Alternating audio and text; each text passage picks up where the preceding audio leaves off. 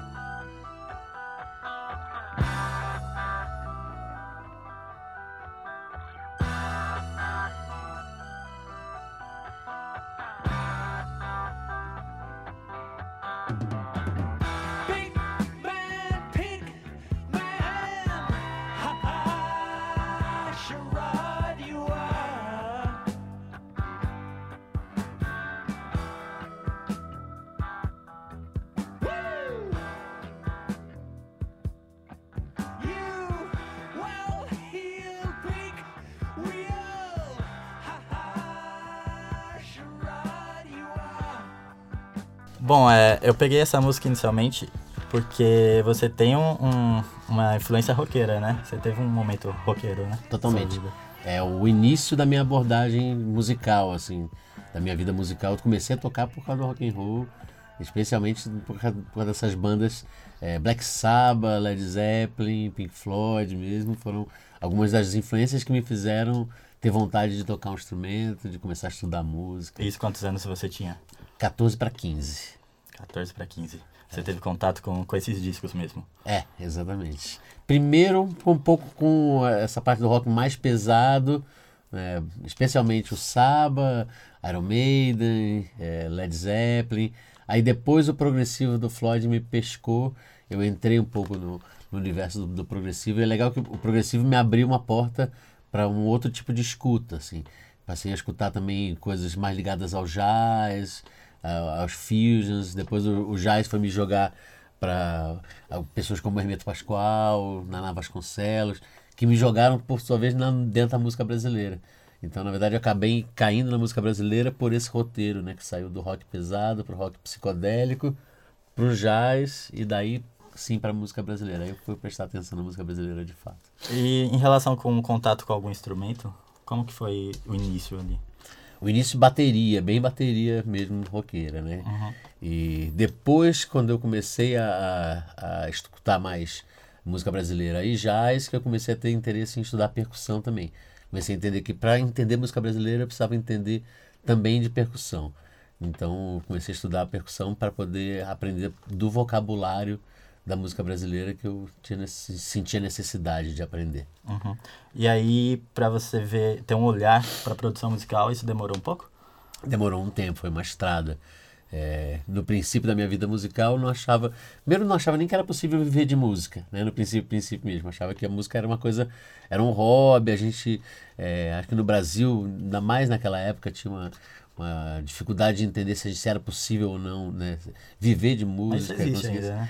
É, acho que ainda existe, né? Existe Menos essa. talvez do que ainda lá, mas então é um, é um medo da instabilidade que a profissão gera, né? Mas eu acho que nesse passado tempo as coisas se profissionalizaram bastante mais. do que era, né? Aí, aos poucos eu fui vendo que era possível viver de música, fui conhecendo pessoas que também viveram suas vidas inteiras de música, criaram suas famílias só com a música e fui estudando, a coisa de estudar música tomei gosto, eu fui parar dentro de um conservatório, e aí do conservatório fui para a faculdade de música e na, dentro da faculdade de música comecei a tocar também com outros em, em coisas profissionais e aí vi que era possível viver de música. Aí como instrumentista, né? Meu pensamento era viver de música como instrumentista. Minha batalha era, era essa. Assim, eu, eu já me sentiria muito feliz com esse com essa vitória que seria viver de música de, de, por ser instrumentista.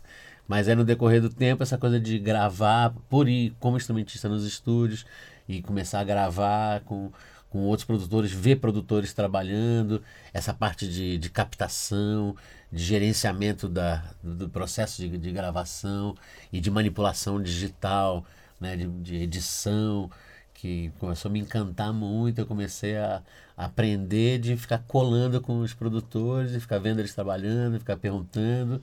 E minha, minha principal aula de, de produção, na verdade, foi trabalhar com grandes produtores como Alice Siqueira, é, Chico Neves, é, o Liminha, foram os caras que eu, que eu trabalhei junto como instrumentista e, e foram meus professores, meus mestres de produção musical. Uhum. E aí para é, você tem um, um, contato muito grande com muitos artistas, né? E qual é a diferença, por exemplo, de você estar tá lançando um, um álbum novo agora é, qual a diferença de você trabalhar um produto seu e trabalhar um, uma coisa para um, outro artista, por exemplo? Ah, é, é, como é uma posição do jogo totalmente diferente, né? Quando você está no leme da situação, assim, né? Para poder tocar o barco sozinho ou de você ser um dos remadores do barco, né? Uhum. E, trabalhei realmente com muitos artistas e, e, e, isso também me possibilitou uma, uma possibilidade de aprendizagem de aprendizado de, de ver os caras trabalhando, de ver os grandes profissionais trabalhando, de aprender alguns caminhos, né? A partir daí. Mas no momento que você tem que fazer isso pela sua própria carreira, é uma posição é, totalmente diferente, uma responsabilidade totalmente diferente também. Né? Uhum. É, eu comecei aqui com Pigs, né, do, do Pink Floyd. A gente vai é, introduzir ao, ao, seu álbum agora, o Ponto de Mutação. Legal. Mas há uma, uma filosofia por trás de todo o álbum, né? Eu gostaria que você explicasse mais ou menos o que é isso, para o nosso ouvinte ficar aí habituado com o que vem por aí, né? Legal. É, é esse álbum, particularmente, acabou é, tendo uma, uma filosofia grande, uma, que a gente acabou instintivamente conceituando bastante. Não que fosse uma coisa até provocada, porque tanto que eu comecei o álbum Uh, quando eu comecei a vontade de fazer um novo álbum, esse é o meu segundo, né? Depois do Castropismo, é, eu chamo, comecei a chamar alguns amigos, é, algumas pessoas que eu tinha essa afinidade musical e formei umas, umas, umas formações, trios, duos, para fazer umas sessões de improviso livre. Absolutamente livre, não tinha nenhum, é, nenhum briefing, nenhum, né, nenhuma indicação. A gente montava os instrumentos e começava a tocar e eu fui gravando essas sessões de improviso livre. Uhum. E depois daí que comecei a recortar esses, esses materiais para poder selecionar as coisas sobre as quais eu ia trabalhar. Nesse processo, eu ganhei um livro de presente que foi O Ponto de Mutação, do Fritjof Capra, que é um físico com uma visão holística de mundo. E ele explica, a partir do ponto de vista da, da física, é, da física subatômica, do conceito de partículas, um conceito que é o ponto de vista sistêmico, a ideia de que todos nós somos sistemas interligados, então cada um indivíduo é um sistema que é interligado tanto com a atmosfera quanto com os outros seres humanos, como outros sistemas, sistemas também, e a raça humana como um todo também é um sistema que se comporta como um ser vivo. E esse ser vivo, na interpretação dele, está num ponto de mutação. Então, segundo as palavras do, do Xing, é, quando ao término de um período de, de decadência, é, sobrevém o ponto de mutação. A luz poderosa que fora banida ressurge. Então, na interpretação do Capra, esse ponto de mutação da raça humana é um final de um período agora para entrada numa outra era mais iluminada. Então, eu achei essa imagem uma imagem muito esperançosa, bonita, né? Então é uma imagem filosófico-poética que, inclusive, me deu muito alento e numa época que eu estava muito angustiado com toda a circunstância que a gente está vivendo, né? imaginar para o que, que a gente está passando, para onde a gente está indo e que caos é esse que a gente está vivendo. Então eu acabei roteirizando é, as composições do disco a partir desse conceito, que é desse caos que a gente está vivendo agora, né, para um período de decadência, para uma curva ascendente, para uma nova era. Uhum. Isso foi em 2016, né? Isso em 2016. Foi a época Isso. do impeachment, essas coisas. Exato, é, é, exatamente. E essa, essa decadência está se acentuando, né? É, o problema é saber qual é o tempo dessa, dessa, desse período de decadência e qual é o tempo da curva, né? Uhum. Eu hoje em dia acredito muito que a gente, mesmo dentro desse processo de, de decadência, já existe os elementos que estão que fazendo é, com que essa curva aconteça, a curva ascendente. É o que ele fala muito do tal, né? Da curva do tal, que é uma curva contínua, né? Não tem interrupção. Então, quando a gente está em crise, uma, os elementos que, que, vão, que fazem com que a gente saia da crise já existem ali dentro. Né? Então, eu vejo, hoje em dia eu já consigo enxergar alguns pontos desse elemento. Ele fala muito dessa coisa é, de uma mudança de uma fase yang, né? um, período inteiro regido por arquétipos yang, que tem um pouco mais a ver com a masculinidade.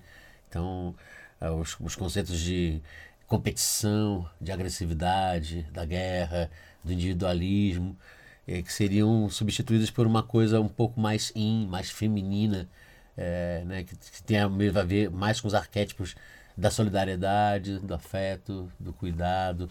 E eu acho que dá para a gente enxergar um pouco que a gente está num caminho uhum. dessa transformação. Eu acho que dá para, mesmo no meio desse caos todo que a gente está vivendo, dessa decadência toda, dá para a gente enxergar que existe um empoderamento maior das mulheres, que existe um empoderamento maior também do feminino, mesmo dentro dos homens, né? uma, uma atenção, mesmo que ainda seja uma, de uma parte pequena da sociedade, mas existe uma atenção e uma mudança um pouco de foco nisso.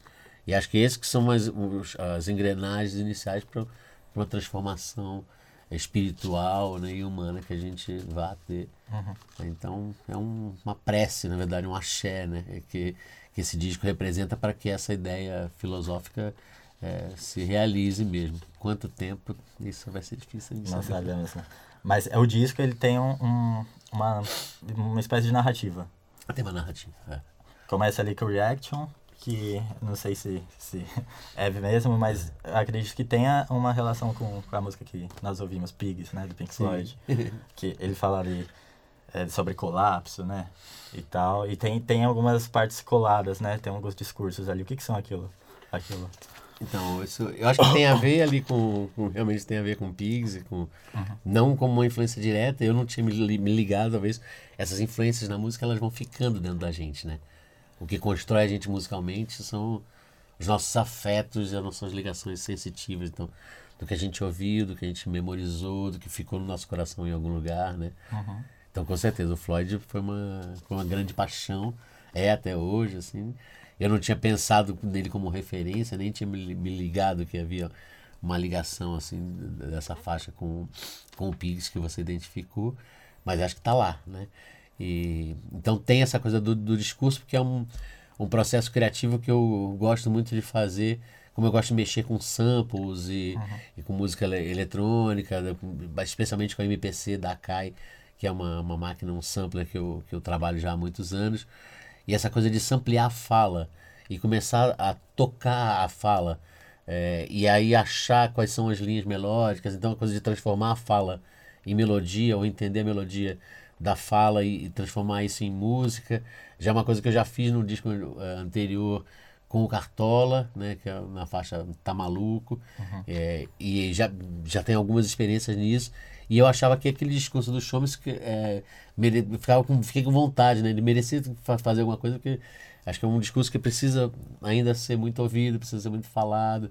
Né? De, é, essa interpretação dele de como é, são feitos os ciclos viciosos de poder e como essa, essa repetição, né? se a gente não tiver uma, uma atitude em relação a isso, é, ela, ela vai continuar dessa mesma forma, que é esse 1% da população mais rica querer tudo e não querendo deixar nada para os 99 outros por cento os que eles, eles querem escravizar.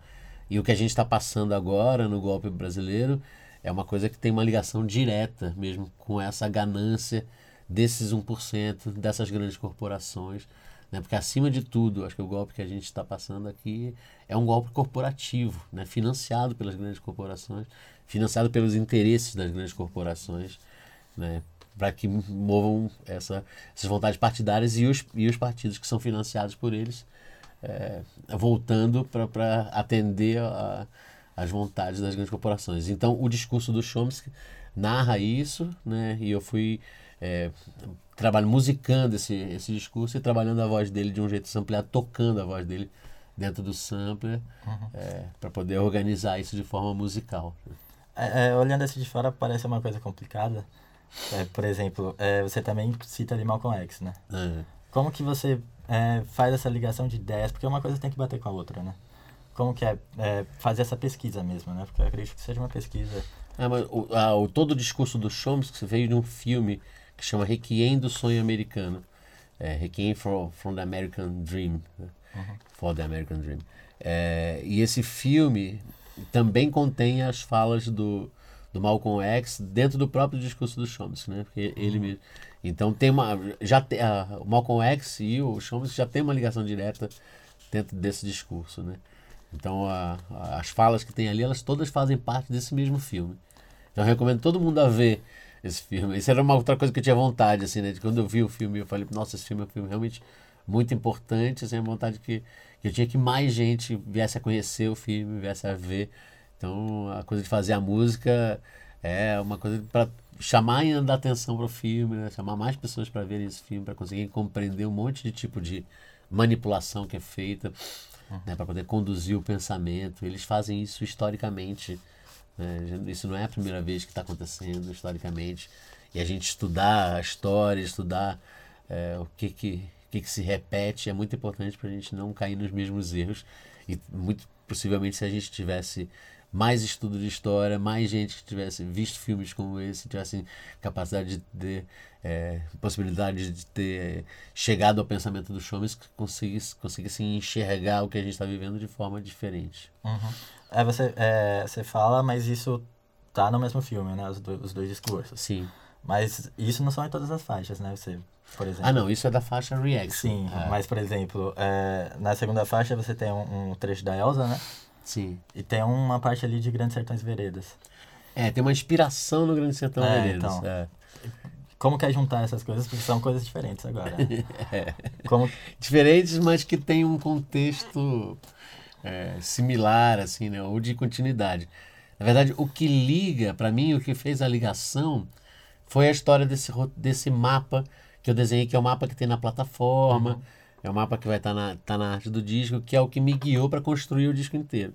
Então, dentro desse mapa, tem essa, essa situação de caos, essa curva, essa né, curva descendente, essa curva ascendente e a, e a, subida. E então, o processo de construção, de composição foi todo baseado por aí. Eu fui é, manipulando minhas ideias para poder é, montar esse, esse roteiro musicalmente. O Ação e Liberdade, que é a música que tem inspiração no, no Grande uhum. Sertão, foi uma música que, da mesma forma como Reaction, musicalmente ela começou de uma sessão de improviso, eu, Kiko Dinucci e Marcelo Cabral. Foi essa que a gente gravou um pouco na, na Red Bull e também sem tema nenhum, né? musicalmente ela fluiu. E aos poucos, quando eu trouxe ela para o estúdio e já comecei a montar esse roteiro, aí começaram a vir versos né, que, que quando vieram os versos, instintivamente, assim, a partir de melodias, frases que, que, que, começaram a surgir, eu vi que tinha essa frase que tinha uh, essa, essa referência do, do Grande Sertão, que é um livro que eu, que eu gosto muito, que tem a ver um pouco com a luta pela conquista do espaço e da liberdade. Né? Uhum. Então, Ação e Liberdade tem uma resposta do, do Reaction, porque é, fala de que é, cada um tem que conquistar o seu espaço de liberdade. Né? E a, a conquista do espaço de liberdade é uma, uma questão central ali no, no Grande Sertão. Né? E, e a coisa também da, da ação vira a partir de um pensamento. Né? Uhum. Então, se você tem que, antes de ter ação, pensar sobre a coisa. É uma palavra que está ali, que foi pensada, ou foi guardada, ou foi dada, e depois aquilo ali se transforma em ação. Né? Então, o, o Grande Sertão é um, um grande livro guerreiro, mas ao mesmo tempo poético pra caramba, né? Então acho que foi fácil, natural também que viesse essa inspiração assim, e se encaixasse dentro desse roteiro. Tá certo. Agora, a Reaction tem um vídeo também, né? Tem já, clipe. já está disponível. Já está disponível. E são várias imagens de, de colapso mesmo, né? Vamos dizer assim. Como que foi, é, que, primeiramente, quem que produziu esse vídeo e como é que foi a concepção É, desse, desse quem trabalho? editou, dirigiu esse, esse vídeo é Uhum. um cineasta chamado Christian Caselli, carioca, um parceiro também, ativista. assim. A gente, eu estava exatamente buscando alguém para para fazer um vídeo com uma, uma é, com essa ideia que eu tinha de, de fazer um vídeo a partir de imagens de arquivo e que conectassem, transportassem essa, esse discurso do Chomsky, Chomsky para essa nossa realidade brasileira, né? É, porque tinha uma, tinha uma conexão muito grande, a gente estava passando por uma situação muito grande como essa. E não, quando eu conheci o, o, o Cris e foi, foi apresentado por um amigo em comum, e a gente começou a conversar, eu vi que as ideias dele tinham muito, estavam muito afinadas com o que eu acreditava, com a abordagem do que eu acreditava. E ele é um grande editor, né? Acho que o trabalho dele é maravilhoso. Foi fácil assim a gente ir refinando e chegando numa, numa ideia comum assim do que, que a gente estava querendo dizer, né? E, e mais bacana é que eu escrevi pro próprio Chomsky. Né? Eu comecei a pesquisar na internet falei, pô, então eu usei, agora como, como é que eu vou pedir permissão para Uhum. para usar isso daí, né? Aí tinha uma lenda na internet que o Chomsky respondia a todos os e-mails pessoalmente.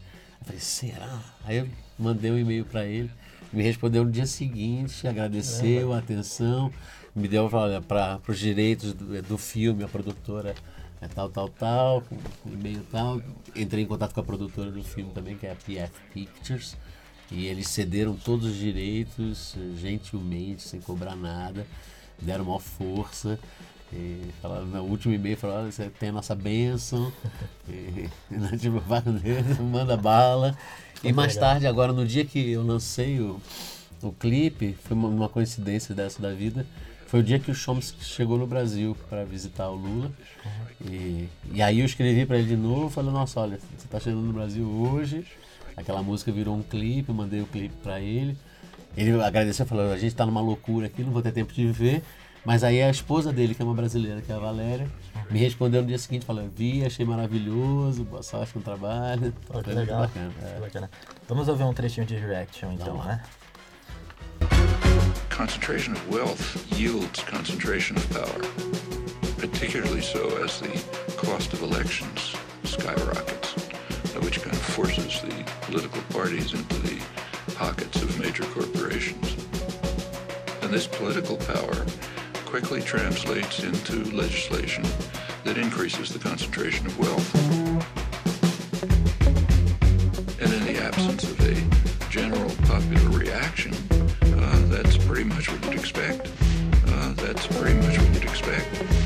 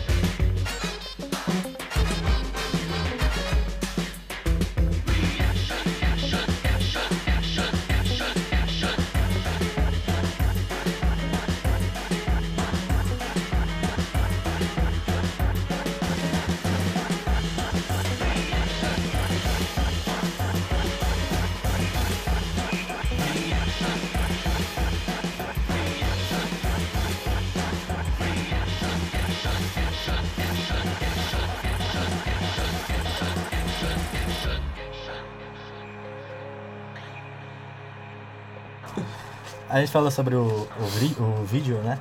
Do de Reaction. As outras faixas terão vídeos também?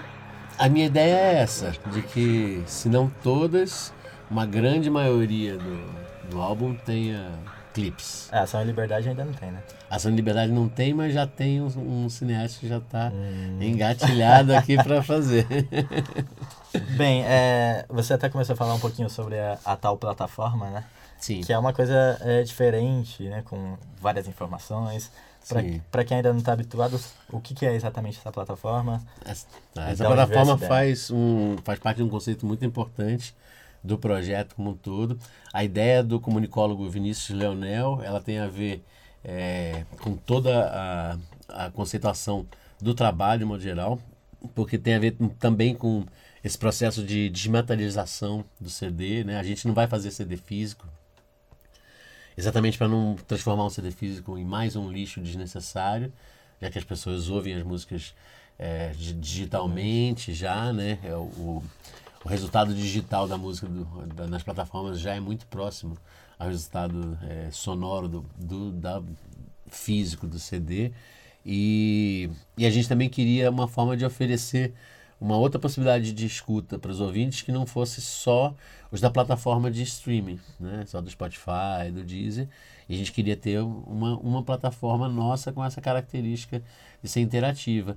Então, o Vinícius, junto com o Túlio Navarro, que é o programador, eles bolaram, essa, conceituaram e estão trabalhando para montar. Ela, na verdade, é uma plataforma que vai estar em movimento o tempo todo. Está lançada agora, né? a partir de amanhã, já com todas as músicas disponíveis e já com essa constelação de artistas que trabalharam lá, porque esse, esse trabalho é uma rede né? de, de colaborativa. Então, a, a plataforma tem uma coisa de, de poder mostrar um pouco dessa, dessa rede e dar essa possibilidade das, das pessoas mergulharem tanto na escuta quanto na, na entrarem um pouco na vida, passearem um pouco por essa rede de, de artistas que fazem é, esse grupo de, de contribuição artística da cena paulistana, da cena brasileira de modo geral, porque tem muita gente de Pernambuco, tem gente do, da Paraíba, tem gente do, de outros estados, tem o próprio Chomsky, então a plataforma vai possibilitar esse que as pessoas possam passear um pouco, caminhar um pouco ali, então vai entrar, vai saber quem tocou em tal faixa, eh, que, se clicar no nome da pessoa vai ser direcionado para o link das páginas dos artistas, então é uma vai abrir é uma árvore que, que vai se abrindo assim, né? E é uma, uma parte para a gente muito significativa, porque deixou de existir o CD para existir exatamente essa. Esse é o nosso produto principal, onde, né, que a gente está oferecendo para as pessoas é, como forma de, de uma nova forma de absorção artística. Assim. São no total 25 músicas que tocaram não? No total, 25 músicos, mas se for incluírem os artistas, é, os artistas gráficos, os visuais, aí gente que está trabalhando na plataforma, são mais de 40. É, você falou sobre é, sessões de improviso, né? Uhum. Mas como que foi pra chamar essa galera? Você chamou quem você quis, né? É, Quero que porque de na novo, verdade, né? é, basicamente são parceiros de, de trabalho com quem não tem afinidade mu- muito grande. Ainda mais porque esse disco é, é feito sem financiamento de nenhum edital, nem, Uhum. é- ele é feito bem na, no esquema do mutirão, né? Mutirão artístico mesmo. Sim. Então, é, e são pessoas que eu tenho, com quem eu tenho afinidade artística e afinidade pessoal para poder né, fazer esse tipo de convite, né? Olha, vamos lá juntar um dia no estúdio, fazer uma sessão de improviso, sem, sem saber para onde esse negócio vai dar, né? E, porque ao mesmo tempo isso, essa parte dessa coisa é, lúdica e um pouco descompromissada que eu acho muito importante dentro de um processo criativo, sabe? Quando você começa a poder criar sem muito é, sem muita pretensão imediata, né? E deixar com que as coisas fluam. Isso tem um poder é, criativo muito grande, assim. Né? Nascem muitas coisas muito bonitas desse tipo de, de processo. Mas antes de você entrar no estúdio, você já sabia que aquilo é, entraria em um álbum. Já, aquilo seria o embrião de um álbum, sim. Sim. né? E você falava isso pros músicos. Sim, sim. É. Falou, olha, vou começar um álbum novo e eu, vou, eu quero começar por essas sessões descompromissadas de, de improviso. Uma, uma coisa interessante da plataforma é justamente que ele fala quem é que tá tocando em cada música, né? Sim. E uma, isso é uma coisa que não está, no, por exemplo, no, nas plataformas convencionais. Hum. Você acha que isso é um, é um caminho para... Porque no encarte de um CD você encontra todas essas informações, Sim. né? O CD físico. Sim. E a gente vem perdendo isso com, com a tecnologia, É, com a internet. Como que você vê isso? É, isso é, isso é uma deficiência pela qual a gente, inclusive, vem batalhando, né? Uma coisa que é ainda para mim um pouco incompreensível. Por que, que as plataformas de streaming não disponibilizam esse tipo de informação? Porque seria uma informação muito facilmente anexável, né? A, a cada faixa. É, e é engraçado porque é como se a gente voltasse no tempo, né? Porque é, no início das, das gravadoras, quando os discos eram gravados, não tinha ficha técnica, né? Então você pega uns discos ali de 50, 60, você não sabe quem tocou, não consegue descobrir quem é o arranjador.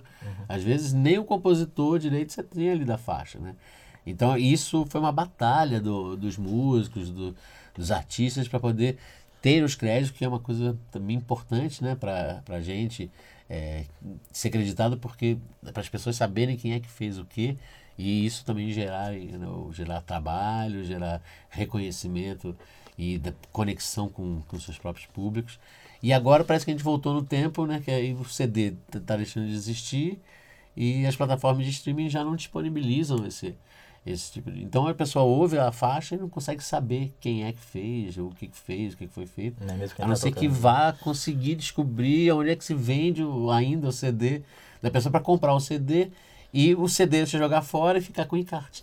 né? Então foi por isso que a gente falar. Então a gente, o que a gente precisa, na verdade, é o encarte e uma plataforma onde é que as pessoas possam passear por esse por esse conteúdo, né? Quem é realmente curioso com música, que gosta de saber quem é que fez, ainda mais porque essa coisa colaborativa tem um, um lado muito bonito, né? A música que a gente está fazendo aqui em São Paulo nessa época é uma música muito poderosa que é fruto dessa, dessa cooperação de músicos de vários lugares que vivem aqui, de uma rede de, de criação artística. Então, mesmo quem está fazendo um trabalho solo não está fazendo aquilo sozinho, né? A gente está fazendo música o tempo todo conectado um ao outro, é um influencia o outro, a estética é toda influenciada, né? Então, é, o Kiko Dinucci me influencia, o Marcelo Cabral me influencia, o Ricardo Hess me influencia, né? O Vinícius Leonel, que é o comunicólogo, que não é músico, mas me influencia. né? Então, a- essa troca é fundamental para a gente fazer arte e acho que é muito importante para o ouvinte interessado saber quem é que está ali e poder passear por essa rede, por essa troca, né? E de repente ir lá e ouvir as coisas do Kiko e conseguir ah, entender, ah, poxa, entendi quem é o Kiko dentro do trabalho do Castrup, quem é o Chico Correia da Paraíba, né? Como é que é o som dele, e às vezes abrir essas janelas né, de possibilidades assim de som, assim. E até abriu um espaço para as pessoas conhecerem outras coisas, né? Exato. Porque conhece a obra de outros artistas também. Você acredita que, por exemplo, Spotify fosse como a sua plataforma do seu disco? Seria o mundo ideal. É, o mundo ideal. o mundo ideal é que hajam muitas formas e não só os monopólios, né? Eu acho. Meu mundo ideal é que haja muita diversidade. Várias formas de ouvir, várias formas de se, se comunicar, várias formas de se distribuir música e que a gente não esteja preso a, a um monopólio de uma distribuidora ou duas, né? Somente, assim. Tá certo. Vamos ouvir um pouquinho de Ação e Liberdade. Não nessa.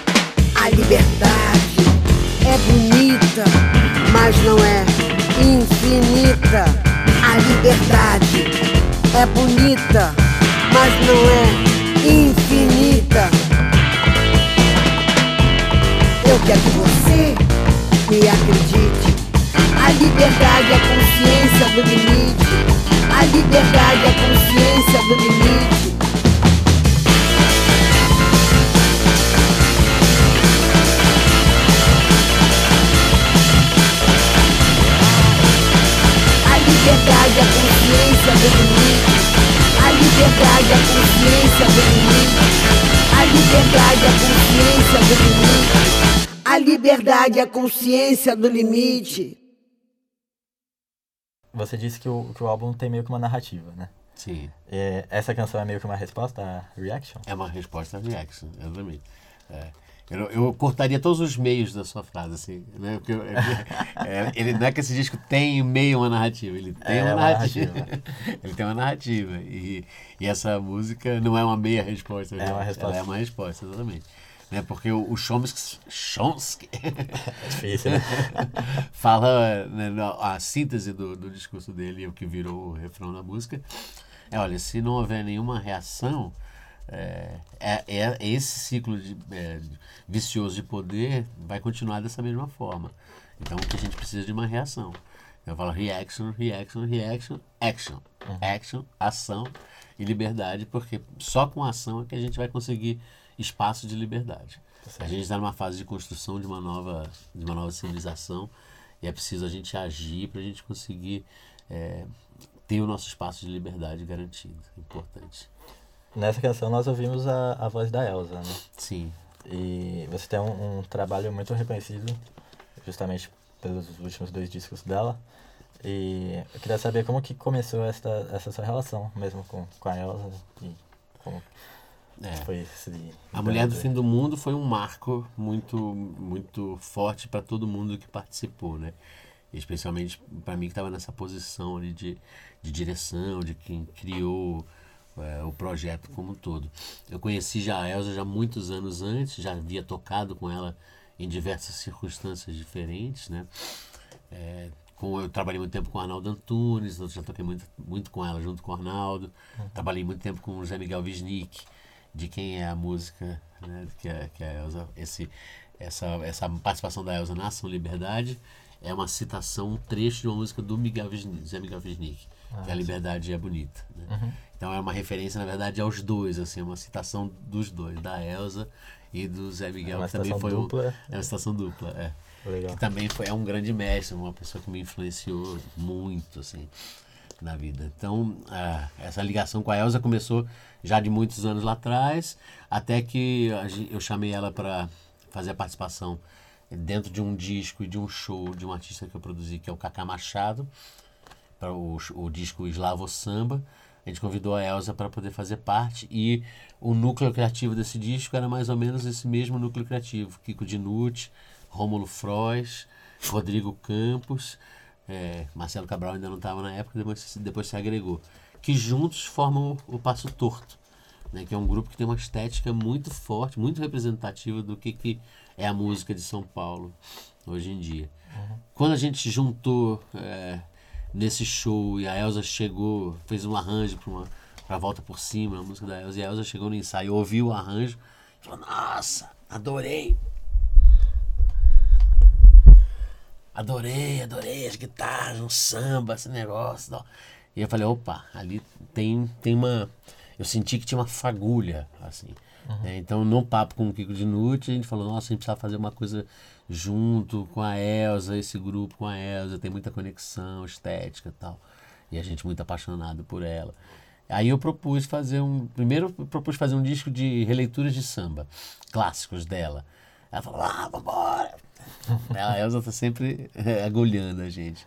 E aí, hum, quando abriu o edital Natura, eu fui inscrever o projeto. Um amigo ficou me soprando, o Renato Gonçalves ficou me soprando, falou, olha, vai propor fazer uma releitura de novo, ela já fez tanta releitura, os caras são uns puta compositores. Mas será que a Elza vai topar fazer um disco de inédita, né? Aí fui, fui conversar com ela e falei, Elza, você toparia fazer um disco de inédita em vez de fazer um disco de, de releitura? Ela falou, claro, vamos lá, vamos embora, tal. Aí propus, deu certo. Né? Deu muito certo. muito certo. é, porque foi uma confluência muito poderosa, assim, né? Dela, da artista que é, e dos artistas que esses caras são, né? Dessa união, assim, né? toda, é, do momento político e social do país e do que, que o disco estava sendo dito naquela hora, na voz da Elsa, né? Então foi uma, uma confluência energética muito poderosa, né? E que depois agora resultou nesse no segundo, que é uma digamos que uma espécie de continu, continuação, né? Tem uma continuidade estética do Deus e a mulher com a, com a mulher do fim do mundo, né? E a melhor foi do mundo foi feito na hora certa.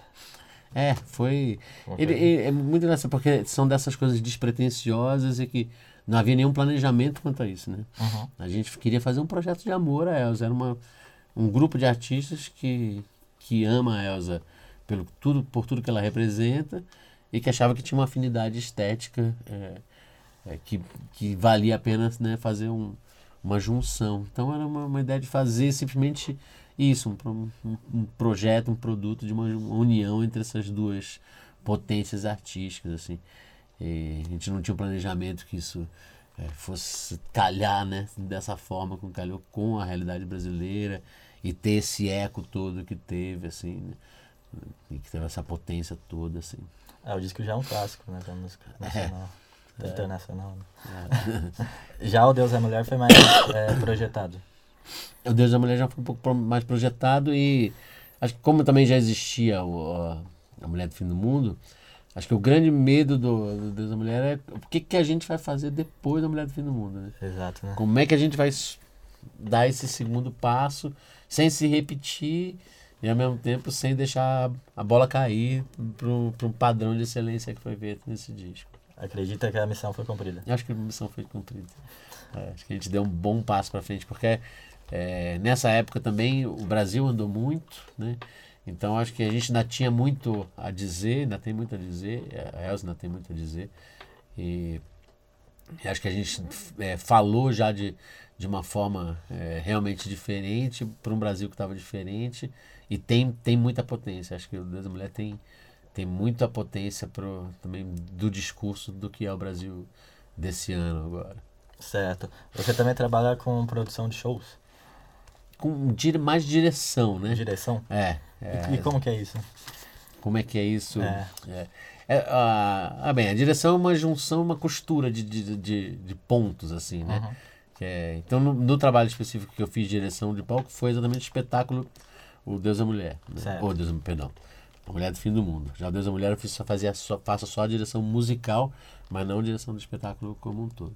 Mas no, na Mulher do Fim do Mundo é um trabalho de, é, de concepção do todo do show. Então, assim, desde da, daquele, do desenho do como é que seria o palco, é, de- dessa ideia de botar a Elsa no, num, num, num pedestal, numa, né, de falar, ah, vamos trazer ela com, uma- com essa coisa da, da mulher do fim do mundo, da rainha, de subir ela no pedestal, fazer uma escada, a ideia de ter a coisa do, dos lixos como composição, é, né, geral, porque a gente está no mundo né, cercado de lixo, aí é, roteiro, né, como é que as coisas se encadeiam. Eu gosto muito desse processo de, de encadear as coisas, de achar as linhas de, de condução das ideias artísticas, formação de equipe, né?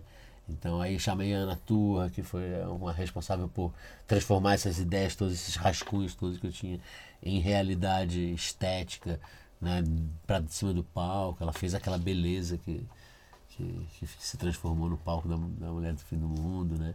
Então, o trabalho de direção é um pouco isso, né? Além da parte de direção musical, de coordenação musical, mas de coordenação da, da estética e do conjunto do show como um todo. Certo. Você já sabemos que você faz muita coisa, muitas coisas, né? Um monte de coisa. Mas tem uma coisa que você mais gosta de fazer? É, ficar rodando entre essas. Ah, Não, essa- a parte do estúdio é maravilhosa, né? Eu adoro estúdio, adoro criação no estúdio, adoro editar, adoro quando tá a fase que estamos gravando e criando arranjo. Mas eu gosto muito de ir pro show também, gosto muito de estar na estrada, de tocar ao vivo, de ter o, o punch da. Então quando a gente tá, tá alternando assim entre um e outro é a parte que eu mais gosto. Certo. O ponto de mutação é para acessar ele na, na plataforma especial e tal, como, que, como é que faz? Agora a plataforma já está no ar. E a partir da meia-noite de hoje, zero horas de hoje, já está com todas as músicas disponíveis. Então, quem quiser acessar, pode entrar. Ah, Você que está aí, pode entrar na plataforma. É ponto de mutação, né? Sem o cedilha, sem o A, ponto de mutacal, ponto guilhermecastrup.com. Então, só acessar, já tá lá no ar, já pode passear pela plataforma. Vai ser fácil e divertido. Só pra galera meio ficar habituada aí, é, a galera que ouve o podcast, né? Isso, estamos falando sobre o dia que estamos gravando, né? Mas. Ah, quando não você- vai pro ar, Quando né? você estiver Tá. ouvindo, já Tá vai só tá pra lá. eles que estão ali. Quem tá na live hoje, hoje não, amanhã, né, no caso, Sim. a partir da meia-noite. É, Você você está nas redes sociais? Todas as redes sociais, todas. Mais, mais fácil me achar por Guilherme Castrup, vai me achar no Facebook, no Instagram, em todas as plataformas. Esse show vai rodar o Brasil? Vai ficar por A aqui? expectativa é sempre que, que rode o Brasil, rode o mundo. E, e agora esse dia 17, que é o dia de lançamento no Sesc Pompeia, é só o ponto de partida, o, o pontapé inicial da bola para começar o jogo. Tá certo, eu agradeço muito que você aceitou o nosso convite. Foi um prazer. E muito obrigado a todos que estão ouvindo, muito obrigado a todos que estão vendo a live. É, nós temos uma parceria muito bacana com Nota Jornal e estamos na web rádio Maionese Alternativa, além de estarmos em formato podcast em todas as plataformas de podcasts e no iTunes com distribuição via Trattori. Muito obrigado, Castrup. Eu que agradeço muito, Lucas. Muito legal Foi estar um aqui. Muito obrigado que vocês tenham vindo aqui na minha toca do tatu. Foi um prazer enorme. agradeço demais. Muito obrigado. Tchau, tchau. Valeu.